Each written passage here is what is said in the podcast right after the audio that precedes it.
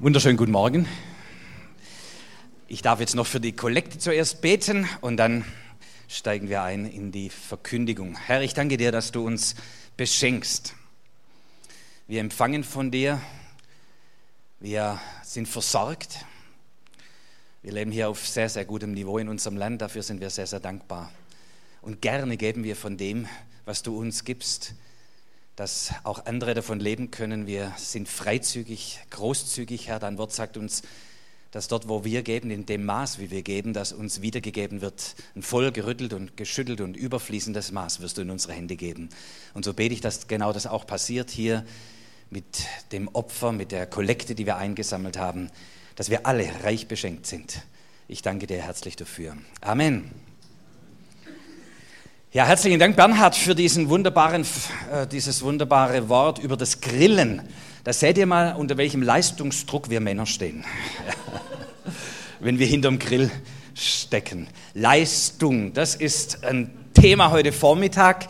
Ich habe versucht, das Wort Leistung und Gnade zusammenzukriegen. Und wir versuchen das miteinander vom Wort Gottes her zu belegen, dass Leistung und Gnade vielleicht doch irgendwie zusammenpassen können.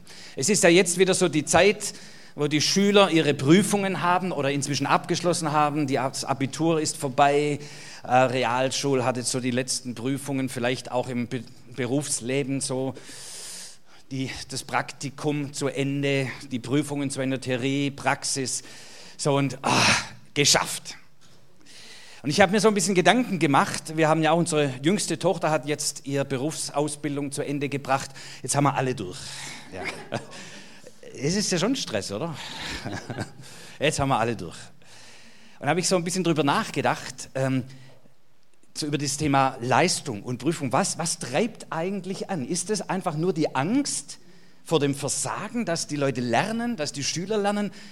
Was war denn der Grund, dass ihr gelernt habt, dass ihr die Prüfungen irgendwie bestanden habt?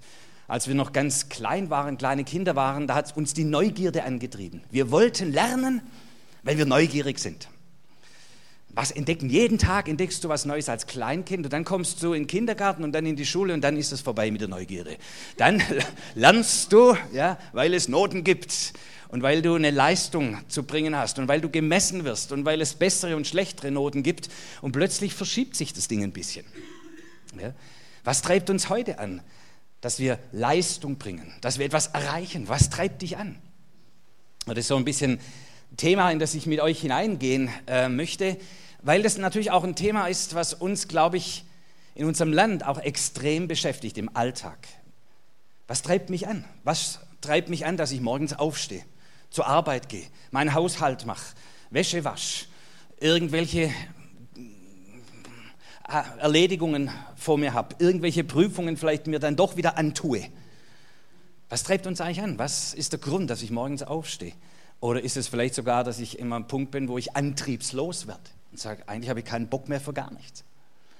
Und ich habe euch mal so aus einfach meiner Erfahrung und auch natürlich in der Literatur lässt sich das feststellen, mal so ein paar Antreiber, negative Antreiber, die Menschen dazu bringen, Leistung hervorzubringen. Mal aufgelistet. Zum Beispiel, sei perfekt. Wir sind ja nicht mehr in der Leistungsgesellschaft, also versuchen ein bisschen besser zu werden, jedes Jahr ein bisschen besser, sondern wir sind in einer Benchmark-Gesellschaft. Benchmark ist immer so die Orientierung am besten.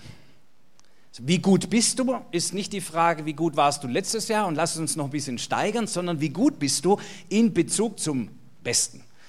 Manche, die unter Geschwistergerangel aufgewachsen sind, ja, du wirst dann oft verglichen mit dem Bruder oder der Schwester. Ja, der hat in Mathe auch eine 1,5 geschrieben und du bist nur bei einer 2. Das geht doch noch besser. Ja, wir sind schließlich Winklers, wir kriegen das hin. Sei perfekt, da geht doch noch mehr. Und das wird, kann so ein Antrieb werden, der natürlich auch zu einer völligen Übersteigerung führt. Ja, immer das Messen am besten. Gibt es übrigens auch bei Gemeinden. Ja? München ISF ist gerade Benchmark in Deutschland.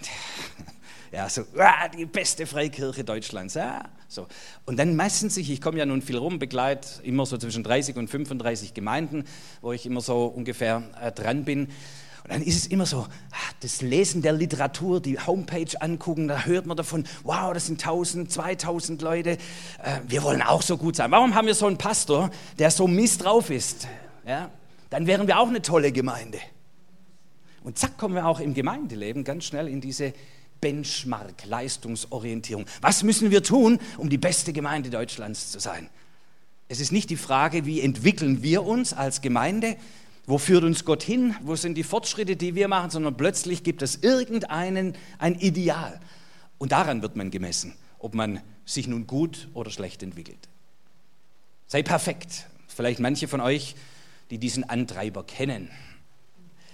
Oder mach's allen anderen recht. Vielleicht auch mach's Gott recht. Ist Gott mit dir zufrieden? Meinst du, dass mit deinem Lebensstil Gott zufrieden ist? Denk mal an deine Woche. Ich habe einen, einen, Kunde, den ich dann zum Glauben führen durfte, der ist ähm, aufgewachsen in einem sehr, ich nenne es mal religiösen Elternhaus. Und seine Mama, die hat jeden Abend mit ihm gebetet und jeden Abend musste er seine Sünden bekennen. Ja, jeden Abend, also Bett, vom Bett niederknien und dann jeden Abend sagen, was hast du heute falsch gemacht? Und sagt er, Mama, ich glaube heute nichts. Das kann nicht sein. ja. Bekenne deine Sünden. Natürlich war das auch ein Trick, dann wusste sie, was er wieder angestellt hat. Ja. Ähm, aber im Grunde ist der Kerl aufgewachsen jeden Tag mit dem Gefühl, Gott ist immer noch nicht mit mir zufrieden. Und es wird ja nicht betont, was ist alles gelungen, sondern was hast du falsch gemacht? Und irgendwann hat er die Schnauze voll gehabt und hat sich vom Glauben verabschiedet. Und dann habe ich ihm was erklärt, was ich euch nachher auch erklären werde. Das Evangelium erklärt. Und er hat gesagt, Herr Winkler, das höre ich zum ersten Mal. Und hat er sich dafür entschieden, Jesus nachzufolgen. Er hat gesagt, ich habe den Wunsch, das habe ich normalerweise nicht, hat er gesagt, wir saßen bei ihm in der Firma, er sagt, Herr Winkel, ich habe den Wunsch, ich möchte beten. Er sagt, das können wir machen. Und er hat sein Leben Jesus anvertraut. Aber so dieses, mach's recht, da gibt es vielleicht gewisse Ideale, Wann habe ich meinen Vater, wann habe ich meine Mutter zufriedengestellt? Wann habe ich meinen Lehrer zufriedengestellt? Wann habe ich meinen Pastor zufriedengestellt? Wann habe ich den lieben Gott zufriedengestellt? Wann habe ich irgendeine Vorbildspersönlichkeit, die ich mir vorgenommen habe? Wann ist er zufrieden? Und das kann ein unglaublicher Antreiber sein. Und ehrlich gesagt, solche Leute bringen es zu Höchstleistung. Aber irgendwann sind sie ausgebrannt, kaputt, sie können nicht mehr, weil es ist nie genug. Aber das kennt ihr alles nicht. Äh, gehen wir weiter. Streng dich an. Nur der Stärkste überlebt. Es reicht nicht aus. Nur wenn du noch mal eins drauflegst und noch mal eins drauflegst, der Stärkste nur überwindet und sei der Stärkste, sei der Stärkste, sei der Beste. Und auch diese, dieser Antrieb ist, kann sehr mit diesem sei perfekt zusammenhängen, hat aber noch mal einen anderen, einen anderen Antrieb. Vielleicht ist das ein Antreiber, den ihr kennt. Oder beeil dich. Der Schnelle frisst der Langsame. Ja. Nur der Schnellste gewinnt. Ja. Du musst am frühesten aufstehen, damit du gewinnst. Ja. Der frühe Vogel fängt den Wurm. Ja. Stimmt übrigens gar nicht, aber das ist ein anderes Thema. Ähm, weil der früheste Vogel singt sein Lied, da geht es noch gar nicht um den Wurm, der Wurm ist noch gar nicht draußen. Ähm, aber der erkennt, dass der Tag angebrochen ist, wo die anderen Vögel das noch nicht erkannt haben. Anderes Thema. So manchmal steht man umsonst zu früh auf, sagt die Bibel. Ja, was auch immer, es gibt noch vielleicht andere Antreiber. Ähm, ich erinnere mich zurück, manchmal merken wir das gar nicht, ja, dass wir vielleicht so einen Antreiber in uns haben, der uns zur Höchstleistung antreibt, der uns nicht in Ruhe lässt, wo wir nicht zur Ruhe kommen. Ähm, ich habe so einen Antreiber gehabt, das wusste ich gar nicht, als ich begann mit der Gemeindearbeit. Wir, meine Frau und ich waren ja drei Jahre in England, haben dort Theologie studiert, dann kamen wir zurück voller Leidenschaft und wir wussten, wie es geht. Ja, natürlich nach drei Jahren Ausbildung, da weißt du, wie es geht. Ja, so baut man Gemeinde. Und dann haben wir so eine kleine Gruppe übernommen in Ditzingen bei Stuttgart, äh, so 20, 25 ältere Leute, äh, die haben wir natürlich jetzt gehofft, jetzt kommt der junge Pastor, jetzt wird alles gut. Also war ausgerechnet war, jetzt wird die Gemeinde wachsen, dann werden die Finanzen wachsen, dann können wir den bezahlen. Die haben ein bisschen Geld angespart gehabt und sie haben sich das alles so erträumt. Und wir sind natürlich reingekommen und wir haben alles richtig gemacht. Aber die Gemeinde ist nicht gewachsen. Die Gemeinde ist nicht gewachsen. Vielleicht so Nach drei Jahren waren es vielleicht anstatt 25, 35 Leute. Und das Geld ging zu Ende. Das heißt, was sie sich angespart hatten, war auf den Nullpunkt. Dann sagte der Gemeindeleiter, den es da gab, der diese Gruppe über lange Zeit geleitet hatte, sagte zu mir, Michael, jetzt können wir dich noch einen Monat bezahlen, dann ist das Geld vorbei. Und ich, in mir brach eine Welt zusammen. Und ich setzte mich in mein kleines Büro, was es dort im Gemeindezentrum gab, setzte mich da rein und habe Gott angeklagt und gesagt, was ist los? Habe dann mich selbst angeklagt. Was ist nur falsch gelaufen? Und dann kam ein kleiner Satz vom Herrn zu, meinen, zu meinem Herzen und sagt, Michael, ist es deine Gemeinde oder meine Gemeinde? Und dann ging es mir mit einem Mal auf. Ich sage, ich habe das zu meiner Gemeinde gemacht. Es ist meine Gemeinde. Ich muss gut sein hier. Ich muss der Past beste Pastor Deutschlands sein. Dieser Druck, erfolgreich zu sein. Und erfolgreich ist, möglichst viele Leute im Gottesdienst. Jetzt sage ich euch ein bisschen was über das Herz eines Pastors. Wenn du als Pastor zu Pastorenversammlungen kommst, da gibt es eine einzige Frage, die im Raum wabert. Wie groß ist deine Gemeinde? Und ich sage dir vorher, du zählst alles zusammen, nimmst dir best, den bestbesuchtesten Gottesdienst, zählst anstatt die Leute die Beine. Ja? Irgendwie, du musst auf irgendwelche anzählige Zahlen kommen. Ja? Oder du hoffst und dass dich keiner fragt. Ja?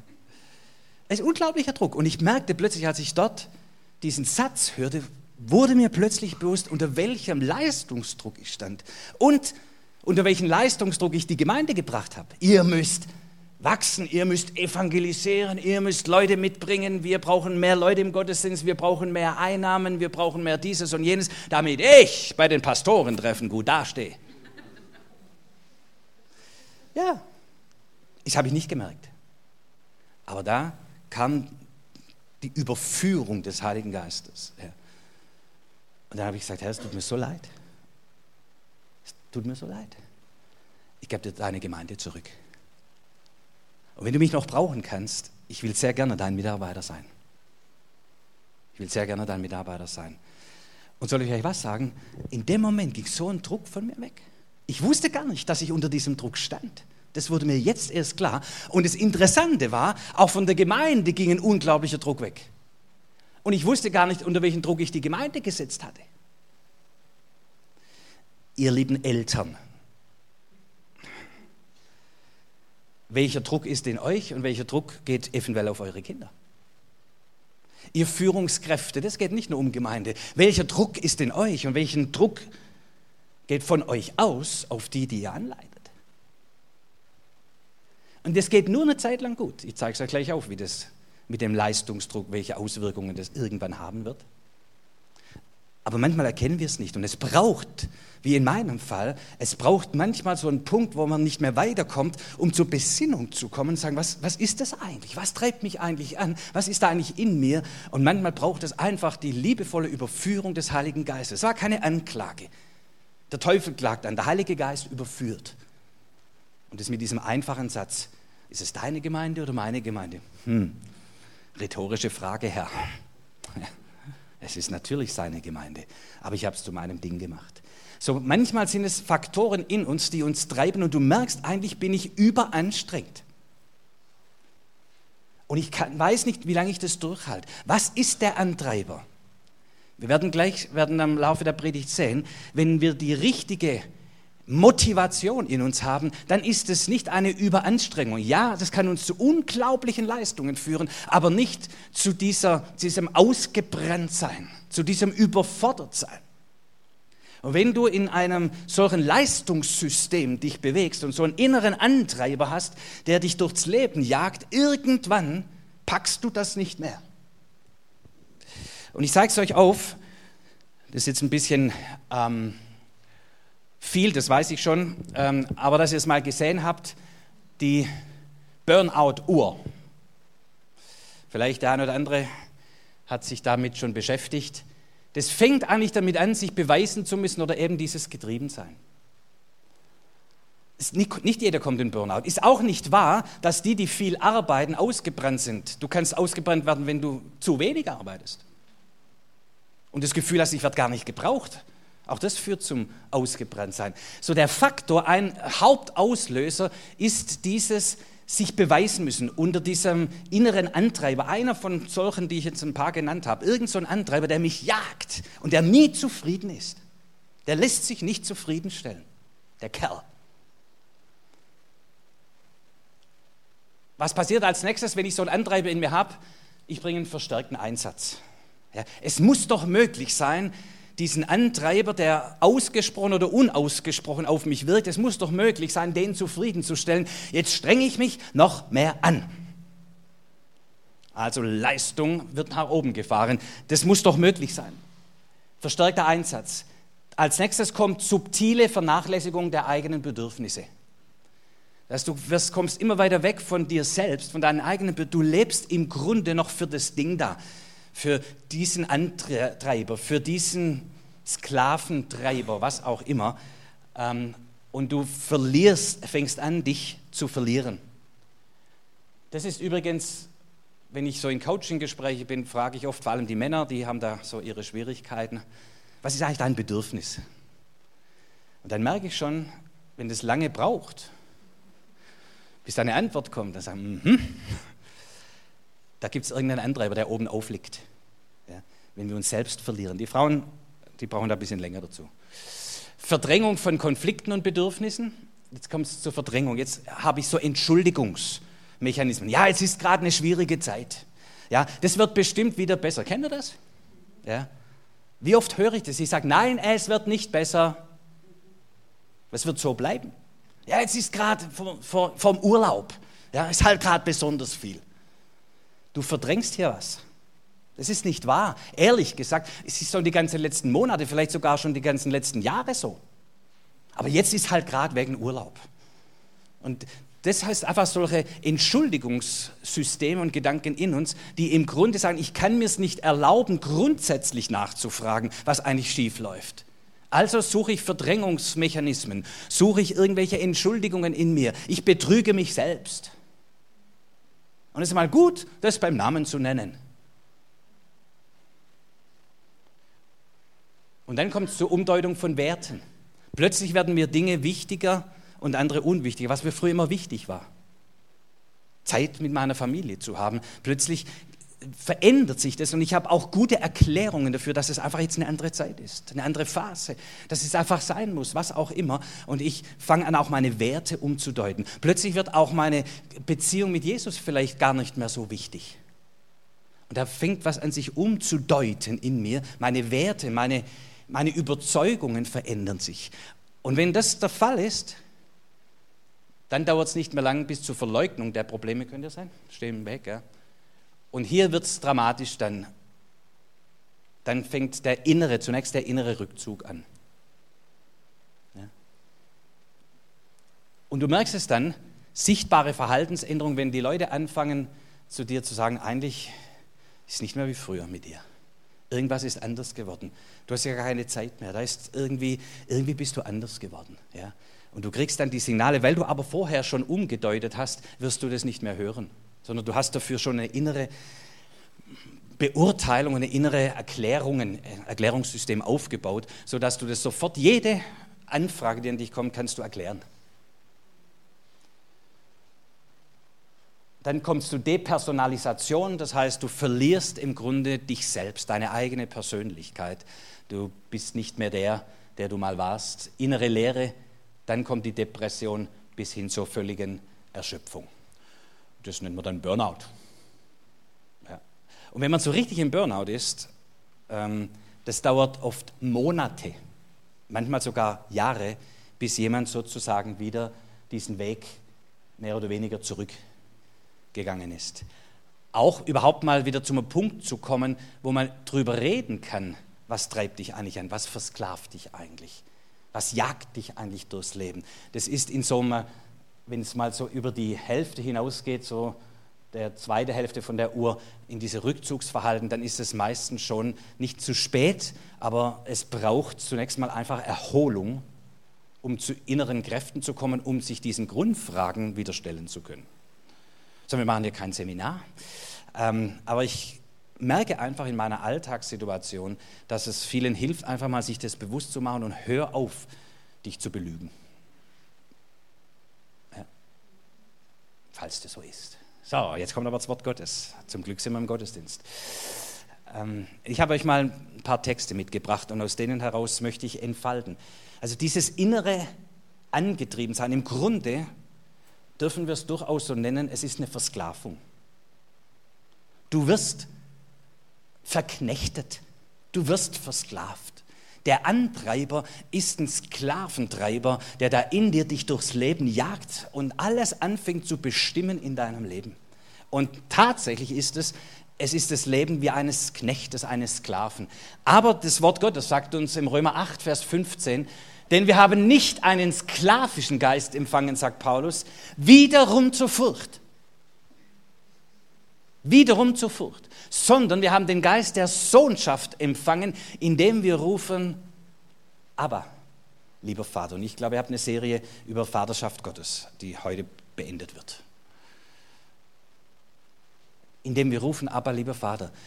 Ähm, wenn wir das einfach mal ein bisschen so auf uns wirken lassen, dieses Wort, wir sind befreit durch Jesus Christus von jeder Sklaverei des Todes und der Sünde und diesem Gejagtsein durchs Leben. Er hat uns losgekauft wir sind nicht mehr Sklaven. Wir sind freigekauft. Niemand sonst hat Anspruch an unser Leben als allein Jesus Christus.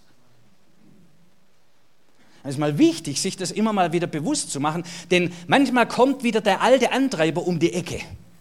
Ja, und fängt wieder an, uns zu behandeln, als wären wir noch Sklave. Putzt das, bringt es in Ordnung, macht das für mich. Und du musst dich manchmal richtig innerlich aufbauen und sagen, stopp, ich bin freigekauft. Jesus hat den vollen Preis für mich bezahlt. Wer bist denn du, dass du über mich bestimmen willst? Und das habe ich dem Geschäftsführer, von dem ich vorher erzählt habe, das habe ich ihm erklärt.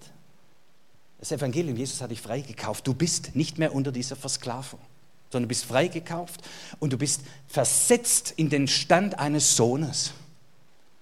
Eines Sohnes, einer Tochter des lebendigen Gottes. Das ist dein Stand. Den hast du geschenkt bekommen, den hast du dir nicht verdient. Den verlierst du auch nicht durch deine Leistung oder Nichterbringung von Leistung, sondern es ist ein Geschenk vom Vater im Himmel durch Jesus Christus, dass er dich freigekauft hat von Sklaverei und der Vater bietet dir an und sagt, komm heim, daheim. Ja. Der Vater sagt, komm heim. Und in dem Moment, wo du heimkommst, bist du wieder in dieser Sohnschaft, in dieser Tochterschaft, du bist nicht mehr versklavt. Aber wenn du durch diese Welt gehst, dann kommen die alten Sklaventreiber und fangen an, dich wieder unter ihre Knute zu nehmen. Der Knecht aber bleibt nicht ewiglich, sagt Jesus im Hause, der Sohn bleibt ewiglich. Wenn, wenn ihr das ein bisschen meditiert, dann merkt ihr, wie es ganz, ganz ruhig wird in uns. Weil der Sklave, und ihr kennt das von der Arbeitswelt, du musst dich immer beweisen. Oder? Weil es könnte sein, du verlierst deinen Job. Du musst dich immer beweisen, es sei denn, du fällst durch, du bleibst sitzen, wenn du nicht gut genug bist. Der Knecht, diese Haltung des Knechtes, der muss immer um seine Daseinsberechtigung und um seine Position kämpfen. Und natürlich ist es eine innere Anspannung, die auch zu enormer Leistung führen kann. Aber eben aus diesem versklavender, aus dieser versklavender Haltung. Aber der Sohn, der bleibt im Haus. Jetzt können wir sagen, ja prima, deshalb kann der faul sein. Da kommen wir noch drauf. Gnade und Leistung kriegen wir doch irgendwie zusammen. Werdet ihr das sehen? Aber die Angst manchmal, wenn wir, es gibt auch im Moment viel Diskussion in der christlichen Welt über dieses Thema Gnade, billige Gnade. Es gibt keine billige Gnade. Aber die Angst ist, dass wenn wir die Gnade predigen, dass die Leute lasch werden. Und dann leben sie ihren Glauben nicht mehr entschlossen genug. Dann werden wir schwach. Und die Gefahr liegt drin. Weil der Sohn ist im Haus. Und ehrlich gesagt, es gibt so Kinder, die sagen, ich bin hier daheim. Und ob ich jetzt mein Zimmer aufräume oder nicht aufräume, das Essen steht auf dem Tisch. Und es ist für uns als Eltern schon anstrengend zu sagen, nein, heute kriegst du nichts zu essen, bis dein Zimmer aufgeräumt ist. Das ist schon eine Herausforderung, oder? Aber wir würden, wir würden nicht so weit gehen und die, die Kindschaft aufkündigen. Also da gibt es wenige Menschen, die das hinbringen. Und wenn wir als Menschen schon die Kindschaft unserer Kinder nicht aufkündigen können, obwohl sie manchmal hm, noch Erziehung bedürfen, wie viel weniger wird der Vater im Himmel unsere Kindschaft aufkündigen, weil wir es mal wieder verpatzt haben, weil wir mal schlechte Tage haben. So Sohn bleibt ewig. Aber es ist völlig in Ordnung, wenn du darin mal zunächst ruhen lernst. Und gesagt, deine Motivation, dein Antrieb, hoffe ich euch kurz aufzeigen zu können, zumindest anregen zu können, dass er woanders herkommen könnte. Und nicht und aus dieser Angst motiviert und nicht aus dieser, ist mein Vater jetzt mit mir zufrieden motiviert? Oder aus der Angst, ich verliere meine Gotteskindschaft. Ich verliere die Ewigkeit. Ich verliere das ewige Leben. Ich verliere, ich verliere. Nicht aus dem getrieben, nicht wiederum in diesem Sklavengeist, sondern zunächst einfach zu ruhen in, diesem, in dieser Gewissheit, Gewissheit, die Söhne und die Töchter bleiben. Und jetzt kommt ein Satz, über den möchte ich noch ein bisschen mit euch nachdenken. Aber Gottes Gnade, schreibt Paulus. Und ihr wisst, Paulus war ein Getriebener vom Gesetz, der das Richtige zu tun. Ja, so weit ging ja, dass er die Christen umgebracht hat. Und zwar motiviert aus, ich will meinem Gott gefallen. Und wir können es nicht zulassen, dass da irgendwelche andere Leute hervorkommen und irgend sowas predigen von Gnade und dass man das Gesetz nicht mehr halten müsste und all solche Sachen. Nein, er war ein Eiferer, sagt er, für das Gesetz. Getrieben von, dieser, von diesem inneren Zeugnis, von dieser inneren Haltung, ich diene dem lebendigen Gott. Und wenn ich dabei die anderen abmurksen muss, kennen wir auch in dieser Welt, gibt es ja immer noch solche Freaks, ja, die so unterwegs sind. So, so ein Typ war Paulus. Und er kommt zur Erkenntnis der Gnade, er kommt zur Erkenntnis Jesu Christi und sagt dann im Korintherbrief an einer Stelle, aber durch Gottes Gnade bin ich, was ich bin. Durch Gottes Gnade bin ich, was ich bin. Und seine Gnade mir gegenüber ist nicht vergeblich gewesen, sondern ich habe viel mehr gearbeitet als ihr alle. Jetzt geht es mir als Schwabe wieder gut. Ja.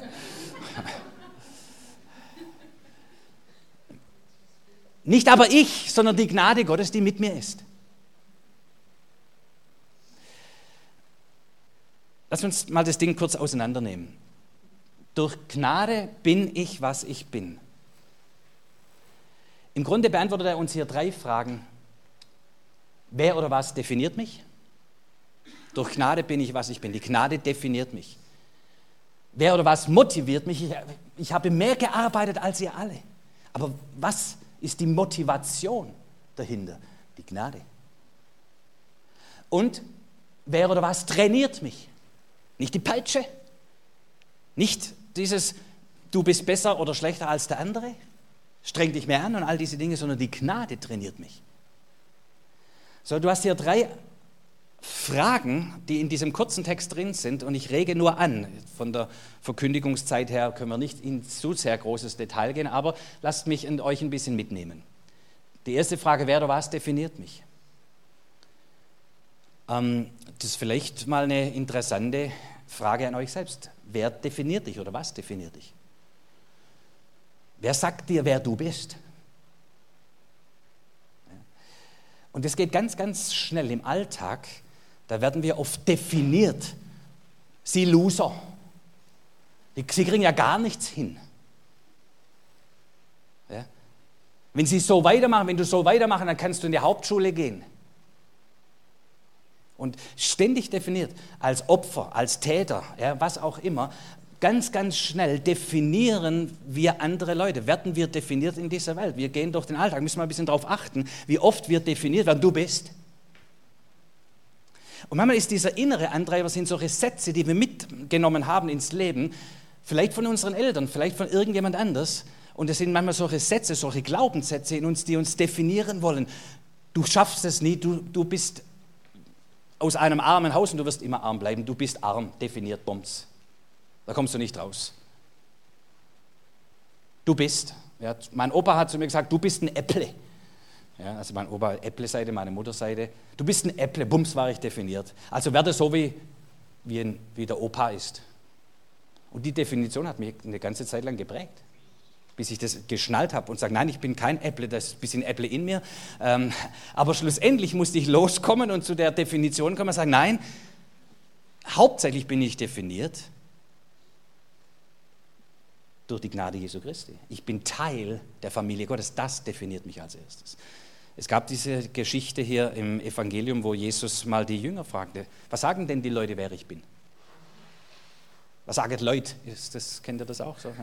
Was sagen Leute? Das ist bei uns im Schwabenland ganz schlimm, aber da gehe ich jetzt nicht rein. Ähm, was sagen Leute? Ja. Wirst definiert, nach dem musst du leben, was Leute sagen. Ja. Was sagen Leute? Also Jesus stellt die Frage, was sagen Leute? Aber manche sagen, du bist wie Jeremia, der Prophet. Andere sagen, du bist wie Elia und so weiter. Und dann stellt Jesus die Frage in seine Jünger und sagt, wer sei, sagt denn ihr, dass ich bin? Und manchmal ist es gut, es gibt manchmal Leute, die können schneller reden als denken. Das ist nicht immer gut. Aber manchmal ist es gut. Und Petrus ist so ein Typ, ja. Dem fährt sofort raus und sagt, du bist Christus. Der Gesalbte, der Messias, der Sohn des lebendigen Gottes. Und Jesus schaut ihn an und sagt, boah, Petrus, das kommt nicht von dir.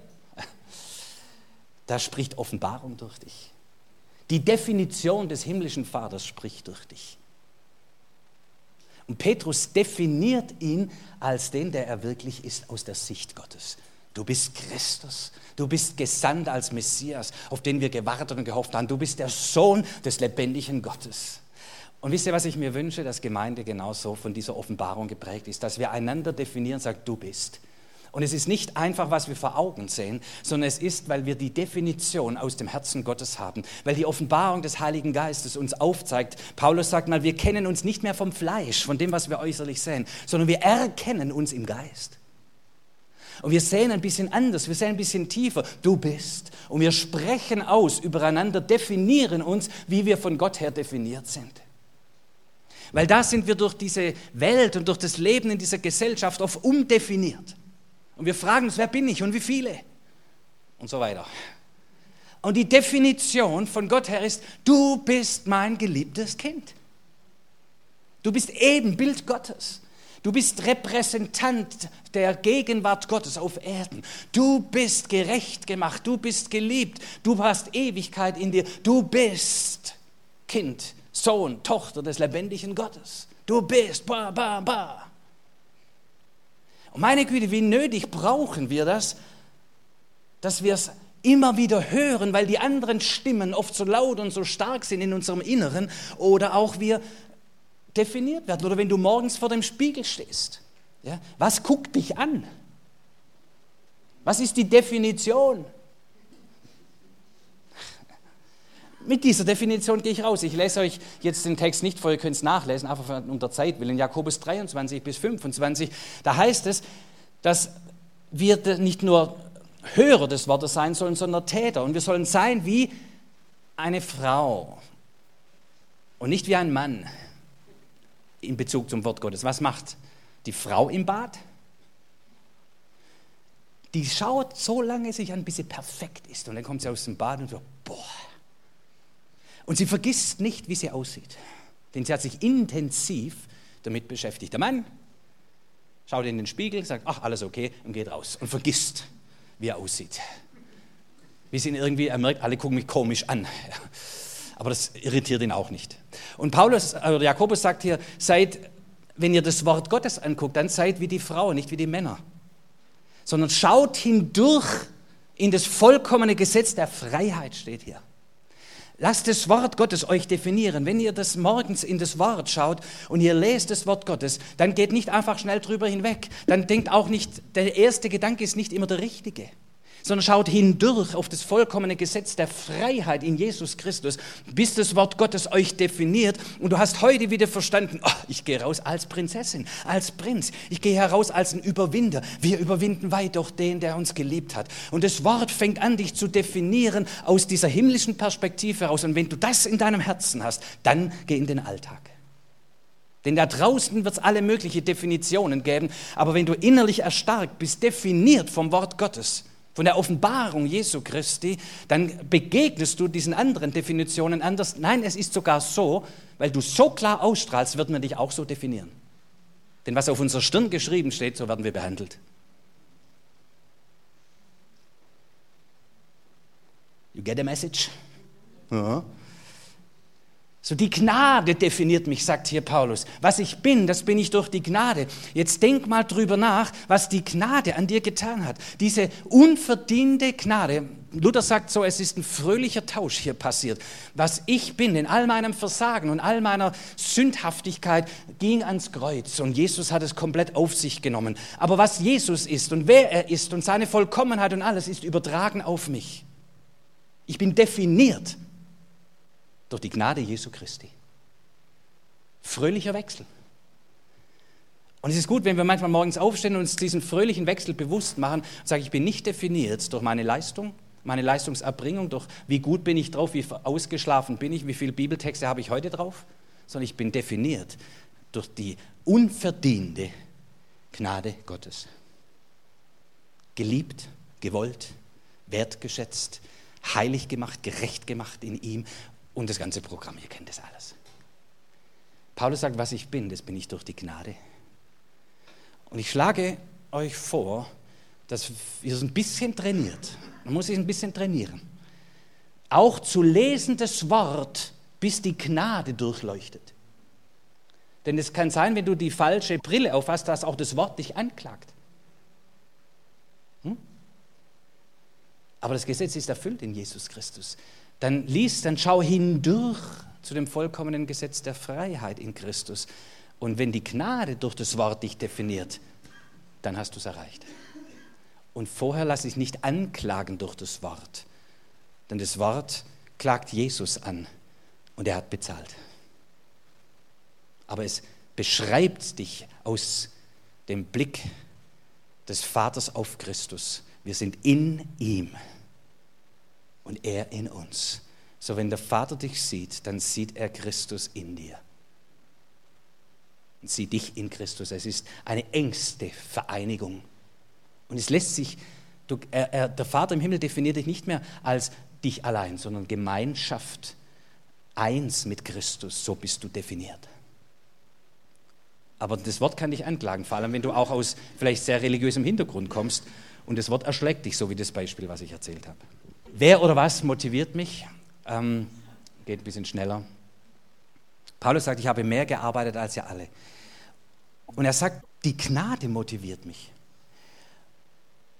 Es ist nicht dieses Getriebtsein, bin ich gut genug, sondern es ist, ich entfalte dieses Geschenk, ich entdecke mehr, es wird wieder die Neugier der Kinder. Könnt ihr euch erinnern, dass Jesus das Kind in die Mitte stellt und sagt, solcher ist das Reich Gottes? Und es waren kleine Kinder, die noch nicht zur Schule gegangen sind. Und die einfach diese, diese Neugierde haben zu entdecken, was da alles in ihnen ist und in dieser Welt ist, die Gott geschaffen hat.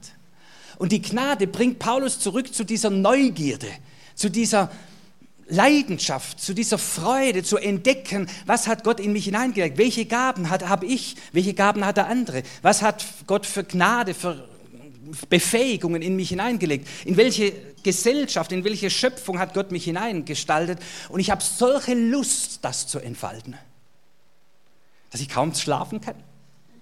Wie das Kind, morgen ist Weihnachten, was gibt's? Ja. Ich bin gespannt auf den nächsten Tag. Ich bin gespannt, was die Güte Gottes, die frisch und neu ist an jedem Morgen, was sie mir bereitet hat heute, was kommt morgen. Und das motiviert mich, deshalb stehe ich auf, ich kann kaum schlafen. Bin gespannt, was der Herr für mich morgen vorbereitet hat. Welche Gnade sich entfalten wird, welcher Reichtum seiner Güte sich zeigen wird, was ich noch in mir entdecke. Das ist durch die Gnade motiviert. Und ich gehe zur Arbeit, weil ich sage, das kann ich. Gott hat mir Befähigungen, Gnade gegeben, das zu tun, was ich tue. Ja? Und ich tue es aus dieser Freude heraus, aus dieser Leidenschaft, aus dieser Neugierde, aus diesem Ausprobieren und gehe deshalb auch an die Grenzen. Ist anders motiviert, oder? Und das nennt man Flow. Dann bist du im Flow. Ja? Und es geht so viel leichter, so viel leichter. Ja? Und vielleicht entdecke ich auch und sage, das ist gar nicht so sehr mein Gebiet. Gott hat mich anders begnadet und begabt und deshalb suche ich mir andere Kontexte, in denen ich meine Gabe und Persönlichkeit entfalten kann und das, was Gott mich begnadet hat, hervorzubringen. Ich habe nicht mehr Angst, denn ich bleibe im Haus. So schief kann es nicht gehen. Ich bin sicher.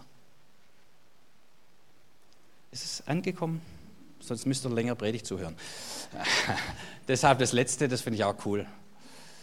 Nicht aber ich, sondern die Gnade Gottes, die mit mir ist, sagt er. Ich habe mehr gearbeitet als ihr alle. Die Gnade war nicht vergeblich. Ich habe mehr gearbeitet. Ich habe was gemacht aus der Gnade. Ich habe die Gnade aufgepackt, Tag für Tag. Nicht aber ich, sondern sogar dieses Trainieren, dieser Lebensstil aus der Gnade heraus, sogar habe ich erkannt, nicht ich, sondern die Gnade, die mit mir ist. Was für eine wundervolle Formulierung. Ich, sagt er, aber dann doch nicht ich, aber auch nicht ohne mich, es ist mit mir. Und beide Seiten können vom Pferd fallen. Ja, es gibt so Leute, die sind ganz fromm, die sagen, ich bin gar nichts, der Herr ist alles. Und ich denke, das ist nicht attraktiv. Aber hört sich gut an, so christlich. Und dann gibt es die anderen, die machen und sagen, ach, Gott wird das segnen, was ich tue, ich kann alles. Und das ist, hört sich auch komisch an. Sagt, hm, passt nicht. Und Paulus sagt, ja, die Gnade ist an mir mächtig. Ich bin motiviert durch die Gnade. Ich bringe was hervor. Ich gestalte was. Doch es, ich weiß, es ist nicht nur durch mich, es ist durch die Gnade Gottes, die mit mir ist. Es ist die Gnade und es bin ich und wir wirken zusammen. Und dann irgendwie geht es mir gut bei dem Ding. Und ich merke, da gehe ich nicht dabei drauf. Das ist nicht, ich verliere mich. Aber es ist auch nicht in diese Unabhängigkeit, ich brauche niemand. Und das empfinde ich als so gesund. Ich glaube, so hat uns Gott geschaffen in der Gemeinschaft mit ihm, aber auch wir sind Persönlichkeiten. Und er ist eine Persönlichkeit und er sucht die Gemeinschaft mit uns. Lass es uns doch miteinander machen. Und wenn wir von der einen oder von der anderen Seite vom Pferd kippen, dann führt es in Gefangenschaft. Titus 2, 11 und 12 bringt es nochmal schön zum Ausdruck. Hier heißt es, die heilsame Gnade Gottes ist erschienen Luther übersetzt und nimmt uns in Zucht. Aber das Wort, das hier steht, ist Paidenein, da woraus unser Wort Pädagogik kommt.